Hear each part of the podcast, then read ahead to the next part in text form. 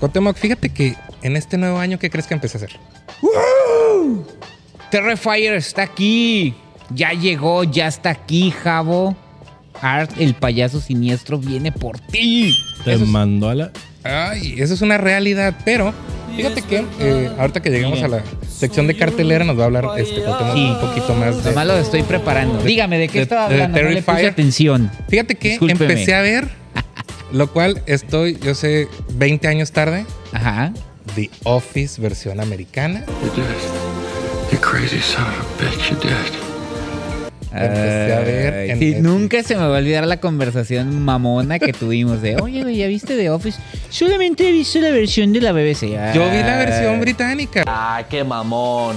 pero Pues sí, pero, güey, The Office, no estoy diciendo que sea mejor, duró más. Sí, nueve temporadas. Ajá, y este, y ya es, es parte del, del, del- de la de la cultura pop.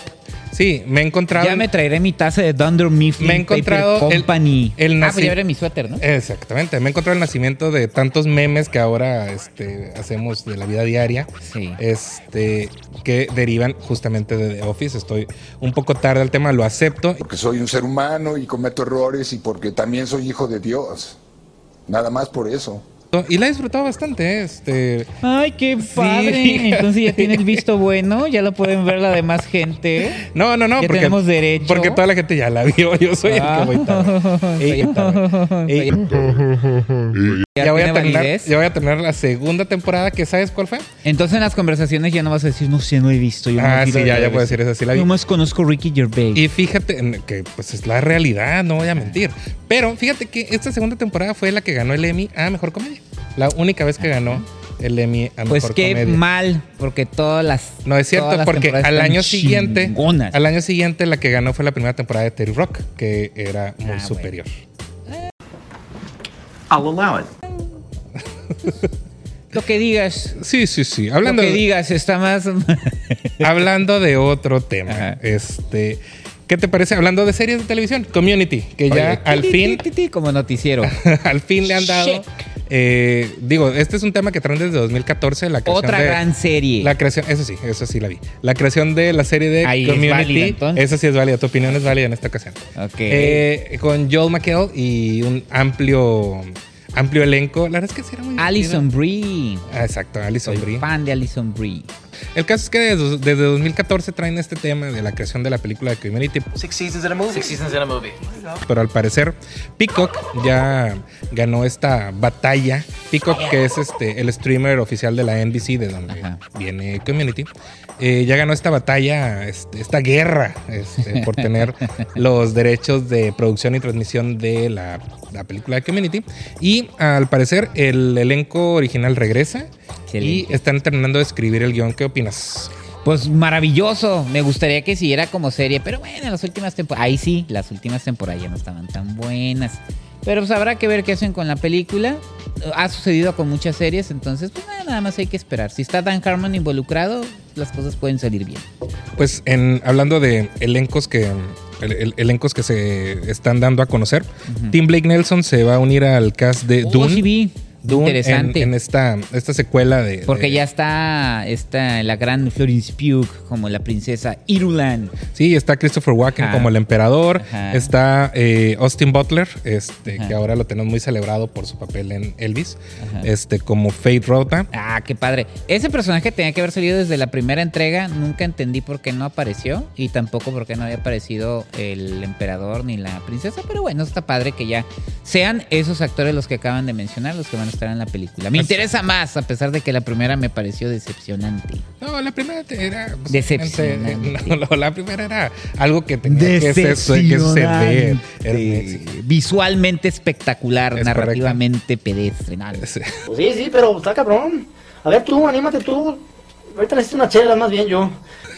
Lía Cito eh, eh, complementa también el, el elenco como Oh, no, Lady viene con Margot. todo. Sí, y en hablando también de elencos, Brendan Fraser dice que ahora con esta nueva eh, este, revival. este revival, este impulso que le ha dado The Well, este, de Darren Aronofsky, quiere, pues dice, yo sí haría otra vez la momia. Sí. Este, ¿Y quién sería la momia? ¿Él? Él. ¿No te has mirado en un espejo? no es cierto. Probablemente, no sé, o sea, que ay, es que es que no hay forma de dar esta nota sin, sin hablar de la Yo te voy a decir algo. La momia, la primera de, de clásico. Stephen Sommers, me, me gusta mucho. La 2 y la 3 ya no están padres. Y todavía salía. No, y fue el digo, y fue, digo, eh, Brendan Fraser ya era un actor conocido, pero Sí. fue el Bueno. se convirtió en estrella. Este, Hola Juan, hola Esteban, ¿dónde esta es la biblioteca? Esta es la casa de mi tía. No, gracias, soy alérgico a los crustáceos. George de la Selva ya venía con todo. Y aquí ya fue cuando despegó. no, y School Ties y todas estas películas dramáticas. Sí. Este, pero al final de cuentas eh, fue el despunte tanto para él como para Rachel Weisz, que pues ahora ya la vemos en estos Y papeles. para el director, Hiper serios. y que todos terminaron desaparecidos porque Stephen Sommers tampoco ha hecho absolutamente nada interesante. Hizo G.I. Joe, la película que fue una porquería. Y, Y salía Brendan Fraser en un cambio. No, pero hablando de porquerías, pues también estaba este Tom Cruise en su, Ah, su versión de la momia. Del Dark Universe. Sí, entonces, digo, la verdad es que si van a retomar la idea, pues lo ideal es que sí sea con Brenda Fraser, Ah, no creo. pero pues... La mejor de- Yo lo veo muy lejano, o sea, pues habrá que ver. En, en otras noticias, El Camino del Agua o este, de Avatar supera a Top Gun como la película más taquillera de 2022 y se convierte en la séptima más taquillera de... Me agrada porque como me agradó más que la primera y aparte que James Cameron a pesar de los pesares de que esté loquito y todo, soy admirador de él 100%, entonces me da gusto que ya esté en... Bueno, que ya esté logrando lo que dijo para que nos siga castigando con más avatars. que ya están en preproducción. el James Cameron es el único director que tiene tres películas dentro de la lista de las Así 10 más taquilleras de la historia. Don chingón. de la historia del mundo mundial. Ajá, De- a huevo. Y para cerrar esta sección, ¿qué te parece que Marvel está retrasando sus series y películas un poco más? Ya lo habíamos comentado, ya habíamos dicho que había algo ahí que tenían que replantearse porque los últimos proyectos... Y te sobre todo- escucharon, o sea, te escucharon. Sí, sí, sí. De hecho, usted estuvo cuando mandé un WhatsApp directamente. Y ahí mencioné que las series están bien culés. Pero bueno, las películas un poquito también. Todavía ahorita, conforme uno sigue bien. yo me acuerdo que, yo me acuerdo que sí me gustó Thor Love and Thunder. No sé, ya la A mí Love and. Thunder sí me gustó Ya bastante. la volví a ver y ya me, ya me hizo ruido. Pero bueno, sigo creyendo en Taika Waititi. Pero está bien que replanteen sus, sus proyectos. Pueden hacer mejores cosas. En serie sí estaba todo muy raro porque había unas cosas muy buenas y otras bastante, bastante malas. She-Hulk no está suave. Miss Marvel tampoco. Estaba viendo muñequitos en la tienda de Disney Store. Todo lo de Miss Marvel estaba en descuento.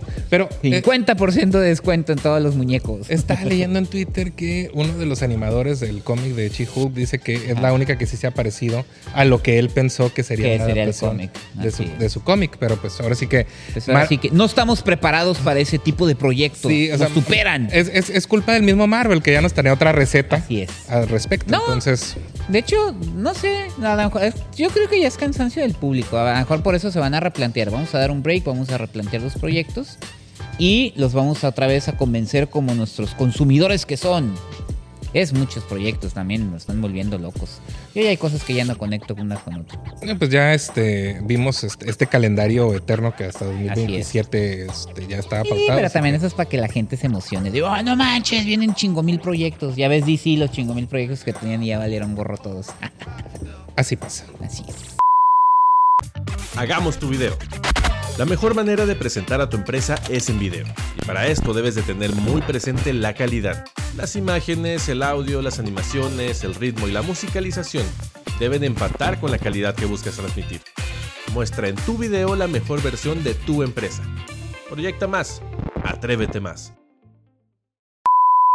Estoy ansioso de veras de llegar. para la sección de estrenos, pero vamos a otra cosa antes. Así es, vamos a la edición número 80 de los Globos de Oro. ¿Esa cosa existe todavía? Sí, regresó, regresó con vigor. Regresó con, ¿Con vigor, vigor? pero ¿Seguro? medio, más o menos, porque no se va a transmitir en Latinoamérica de forma oficial. TNT dijo que no. Nah. Este, NBC tampoco este, la, va, la va a transmitir de forma oficial, pero este, se va hasta donde se ha anunciado. Se supone que sí. Primero dijeron que sí, lo dijeron que no, pero a través de Peacock sí se va a poder ver. Entonces va a ser como muy extraño la emisión de este año. El año pasado se entregaron sin ceremonia este, los, los globos de oro este, relacionados a eh, todas las categorías, eh, tanto de televisión como de, como de películas. Y este año sí van a poder tener una ceremonia. ¿Qué es lo que va a pasar? Eh, la película más nominada es Los fantasmas de la isla o The Banshees of Inisherin. Ah, es Esta una de sus película- películas favoritas. así, de Martin McDonagh. Cayó de rodillas en lágrimas y la es correcto. para Es, y es Temo. correcto, así. Esta fue mi número 3 del año Sí. pasado. Pero resulta que esta película tiene, eh, es la película más nominada en la historia de los Globos de Oro desde Cold Mountain en 2004. Mm. Con ocho nominaciones, las cuales vamos a ver a ¿Cuál era la de René Zellweger? La de Renée Zellweger con Jude Law ah, y, y Y Nicole Nicole, Kidman. Gran película, gran película, muy buena. Ok, eh, los nominados son eh, los Globos de Oro. En algún momento eran los precursores de las nominaciones al Oscar. Eh, ya recientemente han partido. eso, pero ni tenía han, nada que ver. Han partido este, mucho. Poco a poco se ve se, Se han- se han ido separando. engaño. Y sobre todo en el 2012, cuando los, ah, los Oscars decidieron lanzar sus nominaciones antes de que fueran los Globos de Oro para demostrar que para De ellos que- no, que ir- los globos de oro les valían tres no, hectáreas. no importaban para nada. Sí. Pero bueno, aquí vamos con las nominaciones a Oscar va a ser el día 24, así que todavía hay oportunidad de pensar que ¿El es 24? 24 de enero. Ah, que esto es un poco un, un pequeño precursor de lo que podríamos ver. Mejor película de musical o comedia: Babylon, The Banshees of Inisherin, Everything Everywhere All at Once. Glass Onion, A Knives Out Mystery y Triangle of, of- of Sadness. ¿Y Matilda? No, no está. Me da pena decirte. ¿Quién crees que gane? Ah, no sé, la de esa que dijo. ¿Esa? Ok, yo creo que va a ser The Banshees of Inisherin Ajá. porque es la que tiene más nominaciones. The Banshees of Inisherin! Mejor, mejor película dramática. Avatar, The Way of Water, ¡A huevo! Elvis, Mm, The. Fablemans, Una- ah, Tar. Spielberg, ¿no? Tar. Ah, que dicen que según es un Sí, es buena. Es buena. peliculón. ¿Dónde la vio? No pueden andar diciendo ahorita que la vio antes de que se estrene, si no vamos a entrar en un escándalo. Tenemos un papá pirata. Vivo en Tijuana, puedo cruzar a Estados Oh, Unidos en cualquier momento. Bien jugado ese balón. Obvio. Y eh, Top Gun Maverick. ¿Neta? Qué bien. No, está bien. Digo, pues está. ¿Por ¿Sí? qué no? ¿Quién crees? Eh, Yo no creo sé. que va a ser The Fablemans. Porque, Ah, sí, porque porque Spielberg, Spielberg. claro. Ok. Mr. Spielberg, step right up here. We have the Fableman! Mejor Que actor. vas a estrenar la próxima semana. La próxima semana estrena en México. Exactamente. Mejor actor de drama. Austin Butler por Elvis. Brendan Bien. Fraser por The Whale. Hugh Jackman por The Sun. Eh, Bill- Jackman hizo una película el año pasado. Sí. Bill Nighy por, por Living y Jeremy Pope por The Inspection. No, pues Brendan Fraser, pero ya dijo que no va a ir a recibir Sí, madre. Ella no, él, él no recibe nada, pero yo también ahí. creo que va a ser Brendan Fraser porque, pues, sensación. Sí. Austin Butler. Por la sensación.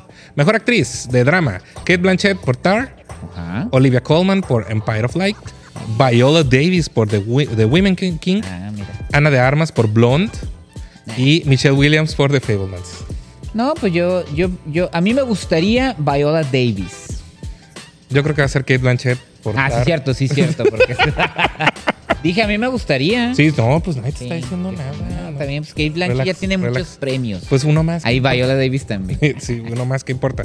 Mejor eh, actriz de comedia o musical. A ver. Leslie Manville por Mrs. Harris Goes to Paris, que ya se estrenó también en, en México. Ah, sí, cierto, que usted sí la fue a Yo ver. sí y la que- fui a ver. Que dijo, ya está bien bonita, mi sí, es- eh, le va a gustar a gente grande, Ajá. es lo que te dije. Gente grande. Margot Robbie por Babylon, Ajá. Anya Taylor Joy por The Menu, Ah, mira. Emma Medio Thompson, ruidillo, ¿eh? Emma Thompson por Good Luck to You, Leo Grande. Ah, también. Y Michelle Yeoh por Everything Everywhere Michelle All at Yeoh. Once. Sí, Michelle Yeoh porque va a ser el premio a la Sí. trayectoria, No, se lo aparte merece por la porque película. Eso también quiere decir que ya está haciendo otra vez ruidito, porque la película ya tiene rato que se Sí, estrenó. pues y casi- ya casi un año. Y casi siempre pierden gasecillo a medio año, entonces está bien que ya la, la estén retomando.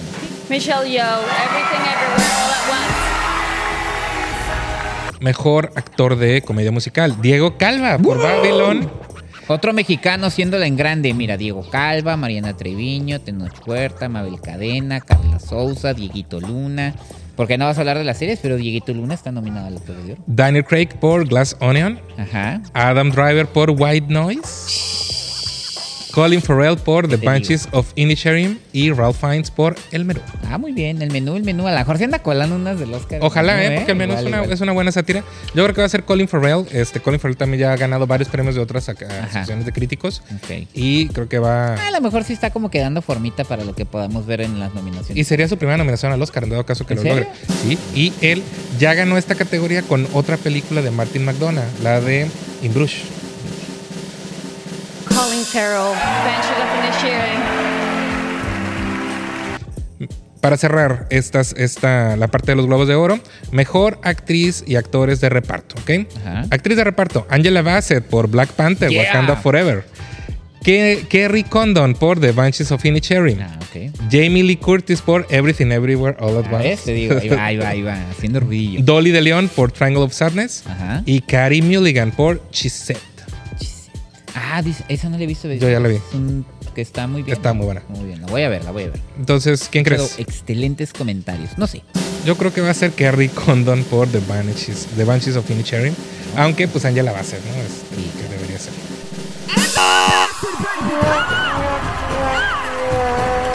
Mejor actor de reparto: Ble- Brendan Gleeson por The Banshees of Inisherin. Barry Keegan por The Banshees of Inisherin. Brad Pitt por Babylon. Eh, Ke Hugh Kwan por Everything Everywhere, Everywhere All at Once, que es el esposo. Ajá. Y que es el niño de, de Goonies. De The Y Goonies. el niño de Indiana Jones. ¿Cómo? Dr. Jones. Dr. Jones. y Eddie Redmayne por The Good Nurse. Eddie Redmayne hizo algo, yeah. Para Netflix, esa Oye, la pueden pero en qué Netflix. padre lo de... Bueno, interesante lo de Babylon, que no ha tenido muy buenos eh, resultados en taquilla, Ujú. ni, ni muy buenos comentarios. Muy buenos comentarios en crítica, pero está así como medio Está como raro. regular, ¿no? Sí, está, como regular. Yo creo que va a ser, este, digo, la precursión la trae aquí. Pero va a estar este, en los Oscars, obviamente. Son de esas películas que al final, o sea, que, esas que se estrenaron en diciembre y, y vienen con todo, ¿no? Ki Hui Kwan por Everything Everywhere All at Once. Yo creo que va a ser ahí. Si no, esta categoría siempre te da sorpresas en los Globos de Oro. Entonces podría apostar también por Barry Keegan por The Banshees of Inisherin. Entonces, ya rápidamente, mejor director, James Cameron, Los Daniels, Ah, ok. Baz Luhrmann por Elvis, Martin, Martin McDonough y Steven Spielberg por The Fablemans. Creo que es la categoría más fuerte y Ajá. difícil de, Interesante. difícil de medir. Hay de todo, como jóvenes directores y veteranos, veteranazos. Pero pues, imagínate que, que no gane Steven Spielberg y que sea James Cameron. Pues, Estaría bien, pero no. ¿no? A James Cameron siempre me le hacen el feo. Entonces, ¿qué, qué quieres? Bueno, no siempre, ¿verdad? digo, ganó por Titanic, pero Avatar no le ha dado los mejores Ujú. resultados en cuanto a dirección. Vamos a decir Steven Spielberg. ¿Qué te parece? Me parece bien. Muy bien. Se va a la segura. Y eh, Mal apostador. paralelamente están o- otros precursores también de la academia, Ajá. que a lo mejor estos son un poco más exactos. Sí, Es- aunque menos conocidos y menos eh, tomados en cuenta por el público. ¿no? que Por son la- los Critic Choice Awards. ¿Qué? ¿Qué? Que tienen su edición número 28 este año y ya anunciaron sus nominados. Mejor película: Avatar, Babylon, The Banshees of Inisherin, Elvis, Everything Everywhere All at Once, The Fablemans, Glass Onion, RRR, No sé que no cambió nada. No Tar. cambia mucho, ¿eh? Tar, Top Gun y Women Talking. Ar, ar, bar, tar, ar. ¿O qué dijo? No le entendí. RRR. O co- como le dicen en México, RRR. ¡A huevo! Tar y To- Top Gun Maverick y Women Talking. Es que se escuchó chistoso. No, pues yo ya sabe a quién le voy. Sí, pues The Fablemans, obviamente. No, ¿cuál? R, R, RRR. R. Estaría muy bueno que ganara. No, Mejor, direct- estaría chido, pero... mejor director: James Cameron, Damien Chazelle, Ajá. Todd Field, Los Daniels, Baz Luhrmann, Martin McDonough, Sarah Polly, Ah, mira. Gina Prince eh, by the Wood por The Woman, The Woman King Ajá. y S.S. Rajamouli por RRR y Steven Spielberg por The La Fablemans. mejor película del... Dos, bueno, una de las mejores películas del 2022. Porque lo digo yo. Muy bien. Mm, mm, mm. Y ya acotando este, las categorías de, de- de actuación, Ajá. de aquí por lo regular se quedan cinco de estas seis que te voy a mencionar en la categoría de mejor actriz. Kate Blanchett, Ajá. Viola Davis, Ah. Danielle Deadweiler por Till, Margot Robbie, Ajá. Michelle Williams y Michelle Yeoh. Pues, no, no, va- no cambia mucho de lo No, que estás no. mencionando de los Globos de Oro a los, a los Critics Choice Awards. Yo digo que los Globos de Oro luego se checan lo que dicen los sindicatos y agarran así para rellenar. Mejor actor, Austin Butler por Elvis, Ajá. Tom Cruise por Top Gun, Ajá. Colin Farrell por The Banshees of Inisherin. Aquí se incluyeron a Tom Cruise, ¿eh? Aquí sí Ah, está muy bien, muy bien, contemplado. muy bien. Es que sí, sí es muy querido por la crítica el buen Tom Cruise. Brendan Fraser por The Tom Whale, Cruise. Paul Mescal por Aftersun, Bill Nighy por Living. Gladiador, ¿no? Eso. Digo, aquí si ponemos, si lo ponemos muy específico, a mí me gustaría que fuera Brendan Fraser. Ajá. Y mejor actriz, pues yo creo que va a ser Kate Blanchett o, Sí, sí, o sí, Michelle ya, Yeoh. Ya está sonando muy fuerte. Michelle mi- Yeoh, ahí no, no hay de Kate dos. Blanchett. Y si quieren ver un mano a mano entre ellas dos, está esta entrevista del Actors, Actors and Actor, del Ajá. Var- Variety. Y este año le tocó a eh, Kate Blanchett entrevistar a Michelle Yeoh. Entonces, Excelente. Creo que es una muy buena alternativa. Ya le estaremos diciendo este, qué tanto nos equivocamos o no. Ajá. Este, tanto en nuestras Y ya nos dirán ustedes qué tanto les importa o no los Globos de Oro. o los Critic Choice Awards, que Ah, eso supongo que a nadie. Este, y ahí mejor director, pues que se lo den. Y les debería de importar. Sí, que se los de, que se lo den a. Steven Spielberg y mejor película The Fablemans y ya Ah, porque él sí puede hablar de su infancia sin que brinquemos, pero no sea Alfonso Cuarón porque es que es diferente. hacemos de pedo, hacemos de pedo. Pues tú, yo creo, porque yo no me gustó. Así, a ti todo te gusta. No, hay cosas Así que no me vienes. A ver, dime una que no te haya gustado. Ay, no sé desde cuándo. Yo soy muy positivo. Yo siempre he sido positivo en todo en la vida, hasta en mis análisis. Todas las mañanas entra TikTok y lo mil mensajes preguntando qué es encargo fácil, así que te lo explico de manera muy fácil. Te cuento una historia. Ella es Ramona y vive en Tlaxcala. Un día estaba en la página de Target y encontró un cereal Reese's Puffs y dijo, oh vaya, yo quiero un cereal Reese's Puffs. Entonces Ramona nos mandó el link de su producto y nosotros lo encargamos a nuestras instalaciones en Estados Unidos. Lo trajimos a México, a nuestra tienda física y lo hicimos llegar hasta el hermoso estado de Tlaxcala, justo a la puerta de su casa. Y así Ramona fue feliz por siempre. Cuauhtémoc. Dinos de qué es tu camiseta. The Terrifier, la película de Demian Leone. Esta es la primera parte. Esta es la del 2016, la cual pueden ver en Amazon Prime y pegarse un pinche susto y una asqueada de su vida, pero en el buen sentido. ¿De qué se trata? es un payaso asesino. Art the Clown, Art del payaso siniestro. Es un cabrón hijo de la chingada que un día se fuerte. levanta, se maquilla y empieza a matar gente. De la nada, así. De la nada. Y aquí lo interesante es que es un personaje que Demian León viene de, la, de los efectos, eh, era creador de efectos visuales en películas de independientes. Lo interesante de esta película es que con un presupuesto bajísimo que no, no, no llega ni a los 500 mil dólares, ni, o sea, ni la primera ni la segunda, este, han recaudado arriba de 12, 12, 13 millones de dólares en su corrida limitada por salas de cine. Que también hay- 36 mil dólares. Así es, así es. Entonces es una es un proyecto que Demian León viene haciendo desde 2008, donde apareció por primera vez este personaje. Eh, tiene un cortometraje, después una antología. No era original, el actor que hace ahorita este personaje no era el mismo, ahorita ya es David Howard Thorne, que es el, el que el que interpreta a este payaso. Y la verdad, la primera parte sí está interesante en el sentido de que si te gusta el cine slasher, no tiene nada original, sino es más que nada el estilo que tiene el director, la brutalidad con la que te muestra las imágenes y que es una película con la intención de que te de que te retuerza- De generar esta güey, esta reacción. así, y te dé asco y digas tú ¡ah! Y en 2022 saca la segunda entrega de Terrifier. Este, aquí le van a poner el payaso siniestro para el momento en que ustedes están escuchando este programa. Ya está pueden ir a las salas de cine a ver la película en México, en todas las cadenas, bueno, las dos cadenas que conocen. Y lo padre de ahí es que en la primera película es una cinta slasher que hasta el final agrega un elemento sobrenatural. La segunda parte desarrolla más esa, esa, ese elemento y los personajes a los que se enfrentan tienen como una conexión con el villano y eso lo hace menos vulnerable, lo que hace la película más interesante, que el director trabaje más la historia respecto a eso. La película obviamente dura más, la primera creo que dura como una hora. 20. Esta dura hora, 20, hora 30. Ajá, y la segunda Digo, ya dura como dos horas. Dos horas 15 dura. Dos horas, dos horas 15 minutos, pero tiene un mejor estilo, tiene un mejor, mejor este, eh, niveles de producción y se le nota más confiado el director. Entonces, no se la pierdan. Vean en el cine, péguense un susto y sálganse vomitando. Pues mira, la, re- la reacción ha sido en cadena, porque de 250 mil dólares ya lleva 13 millones recaudados. Así es, Entonces, así es. Este, yo supongo que va a ser un, un éxito. Ya lo habíamos comentado, el hecho de que hayan du- duplicado sus funciones en los festivales, justamente Ah, sí. por el, por el Festivales éxito. de, de- de espe- especiales aquí de, el de, de terror. De terror, así es. Y eh, bueno, esto, esto es eh, por lo que hace a cartelera, pero en Netflix, eh, algo que no hemos comentado, se estrenó la nueva película de Ryan Johnson, que es Glass Onion, Ah, este nuevo derivado de Knives Out, que Ryan Johnson comentaba que él, él no quería que la, que la empataran tan, tan in your face, así con, con Knives Out.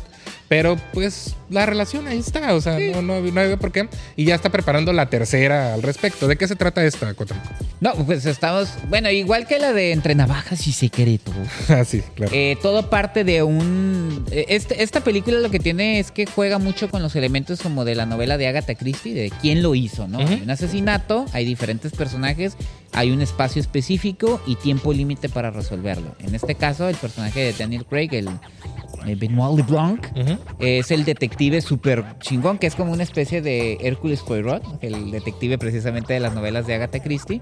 Y eh, lo que hay que hacer es descubrir quién es el asesino. Pero al igual que pasa en la primera de Entre Navajas y Secretos, que hablan un poquito de los estos ricos y su, y su relación con, o con las clases sociales, acá es un rollo más como de qué pasa con los millonarios excéntricos, ¿no? En este caso el, el interpretado por Edward Norton. Así es. Y pues tenemos, al igual que en la pasada entrega de, de Ryan Johnson, Knives Out, tenemos un gran elenco. Este, que lo. Que digo, al final de cuentas, la. Pues, No quiero decir revelación porque Janelle Monáe ha estado haciendo un trabajo muy bueno. Este, Qué talentosa y preciosa. este, y esa parte muy buena cantante y todo. O sea, es como. tiene todo. Tiene todo, todo el paquete. Y aquí con una mirada te mata Sí. toda la escena, te mata a todos los, los involucrados. Que aquí hace un papel doble, este, como Helen y Andy Brandt. Eh, Edward Norton, como ya lo mencionaste. Catherine Hahn. Eh, Leslie Odom Jr., Kate Hudson Dave Baut- y Dave Bautista, que son como los, los principales dentro de este, de este misterio a resolver. Que yo creo que la, la primera parte, la de Knives Out, la de Entre Navajas y Secretos, tenía una mejor historia. Y esta es una historia más o menos, pero está muy bien ejecutada. Y está padre eh, a cuestión, en cuestión de diseño de arte y las Es que también lo hace, hasta el escenario cambia, ¿no? Es un lugar más pequeño, aislado. Igual a lo mejor los nombres que estamos mencionando no son tan como en la primera, ¿no? Jamie Lee Curtis, estaba Tony Collette. estaba Ana de Armas. Eh, y acá como, pero siento que eso la- a- a- favorece la película porque resuelve de una manera como más, menos eh, rebuscada. Sí, tiene... No es, una, no es una historia realista, eso hay que entenderlo. Es un juego, incluso, digo, también tiene elementos como el juego de Clue. Ujú. Entonces también no hay que clavarnos mucho porque si le empezamos a escarbar a la película, pues empiezan a salir varios. Sí, no, varios no, no, no, no nos da, ¿no? Así es, pero en general la película está bastante divertida. Y en cartelera también está Chisette, este, o ella dijo, que es justamente esta recreación de los sucesos eh, retratados en el libro de 2019 de Jodie Cantor y Megan Tohi, eh, que derivaron justamente del movimiento Me Too, en el cual Harvey Weinstein, pues ahora ya, digo, años después, resulta que ahora pues ya cumple una sentencia de Sí. varios años de cárcel y está estelarizada este, por eh, Carrie Mulligan en el papel de Megan Tohi y Zoe Kazan eh, como Jodie Cantor, que al final Zoe Kazan es la parte principal de la película y Carrie Mulligan hace el apoyo como la veterana, como la este, investigadora, la, la investigadora este, del periódico, la, la reportera periodista con más experiencia, este, acerca de este eh, controversial reportaje del New York Times que pues a la fecha sigue dando mucho de calar, ¿no? Y que generó Pues un verdadero un verdadero movimiento a nivel Sí. mundial que a lo mejor se replicó en otras partes, a lo mejor no con el mismo con el mismo impacto, pero, Pero- por lo que hace a Estados Unidos cambió definitivamente Claro. las reglas del juego. Entonces, es, es, es lo, único que podemos decir, o sea, lo único que puedo decir es que es una película muy correcta, está eh, muy bien, muy bien hecha, muy bien actuada. Es, es, es un, es, pues es un drama de procedimiento, ¿no? Así como en su momento vimos The Post, como vimos, y aquí, pues en este medio global que manejaba Harry Weinstein y cómo fueron este paso a pasito obteniendo este, estos datos para poder hacer el reportaje y luego poder pues, ejecutar a Harvey Weinstein. Entonces, creo que vale mucho la pena. Es una película que este, van a, pues van a, para los que no conocen tanto de la historia o de qué pasó, este, digo, les va a valer mucho la pena. La dirige María Schrader, que antes de esto dirigió la miniserie para Netflix de Unorthodox. Ah, ok. Entonces trae, trae ella como estos temas de, de mujeres. ¿no? está muy esto- padre. Eso está muy Sí, padre, ¿no? serie muy, muy buena. Y hablando de Netflix, ¿qué pasó con Matilda? Uh, gran película. Si se la pierden, van a arrepentirse. Yo tenía mis dudas. Digo, es, Como es- yo las tengo. Así es una adaptación de la, de la, del cuento novela de Ronald Dahl o Dahl, Dahl, eh, cuya adaptación, vimos una adaptación en 1996 a cargo de Danny DeVito, se ha convertido en una película de, De culto, con Mara Wilson, la, la, esta, la niña actriz, y que pues tiene... Ellos se hicieron familia de verdad. Exactamente, por diferentes circunstancias que, que ocurrieron ahí. Y ahora vemos esta nueva adaptación, pero es un musical, porque es la adaptación que se hizo de la adaptación del musical de Broadway de Matilda, por ahí de 2015, si no me equivoco, 2014-2015, y que ahora viene eh, en Netflix. Yo tenía mis dudas, yo no soy muy fan de los musicales, porque siento que eh, esa transición que hacen de una escena a una... Pues forzada. a una- se siente forzada. Pero en Matilda funciona muy bien. Las letras son muy poderosas y los números de baile son verdaderamente espectaculares. Yo me enamoré de la película. Nada más porque ya habíamos hecho la lista del top 10, pero igual a lo mejor sí la andaba metiendo al top 10, o por lo menos una mención especial. Matilda el musical, que así es como se llama, la de Ujú. 2022, de verdad vale mucho la pena. Hay gente que no la ha querido ver precisamente porque dicen, no, este, yo amo la de 1996, no me gustan los musicales, denle una oportunidad, si tiene un estilo totalmente distinto. Yo creo que es de las, siempre, sí ha sucedido, pero es de las pocas veces que dos adaptaciones de la- del mismo relato funcionan de maravilla y las dos tienen un estilo totalmente distinto. Pues me has convencido a verla porque te voy a hacer. Mi, mi comentario es, es que tanto te gusta. Yo vi el musical en teatro. Dios! ¡Ay, qué mamón! Dios. Yo vi el musical en teatro y ahora que me dices que sí vale la pena. Ok, entonces, La sí, ve, véala del 96, recuerde cuando fue a ver el musical y ahora véanla en Netflix. Hágale el favor a la película Ah, gracias. y a, lo- y a los nuestros seguidores de poderse la recomendar. Creo que se lo merece con tu recomendación. ¿Qué te pasó, viejo? Antes eras chévere. Para cerrar rápidamente, vayan a ver Malvada en sus últimas funciones. que Que resulta que sí estaba es buena, una película dijo. que sí está buena, José Manuel Ok. Cravioto. En un cuento de brujas, este, adaptado a la época moderna, en la cual eh, Giselle Curie está buscando cómo deshacer el hechizo creado por Michel Renaud en contra de Giuseppe Gamba y muchas personas más. Y este. Ojo para todos los que crecimos en la época de los 90 y que escuchábamos música bien fresa en los años 90. Ajá. Vamos a vernos muy eh. Retribuidos y representados con la canción con la que el hechizo se rompe. Así que este, vayan, denle una oportunidad. Es una película muy, muy decente. ¿Dónde nos pueden escuchar, Cuauhtémoc? Todos los viernes en Apple Podcast, eh, Spotify y Amazon Music. Y en Spotify ya tenemos la opción de que nos pueden ver en video. Y de forma. Ah, y en YouTube, perdón. Ah, sí, es muy importante. Y de forma eh, individual nos pueden encontrar en, a mí en Letterboxd, Instagram y Twitter como arroba Gespinosa. Y a mí como Cuauhtémoc Ruelas en Twitter, Facebook, Instagram. Y los invito a que ingresen a la cuenta oficial de Howie Temoc en TikTok, donde tenemos tops, reseñas, chismecillos y noticias. Nos vemos en el cine.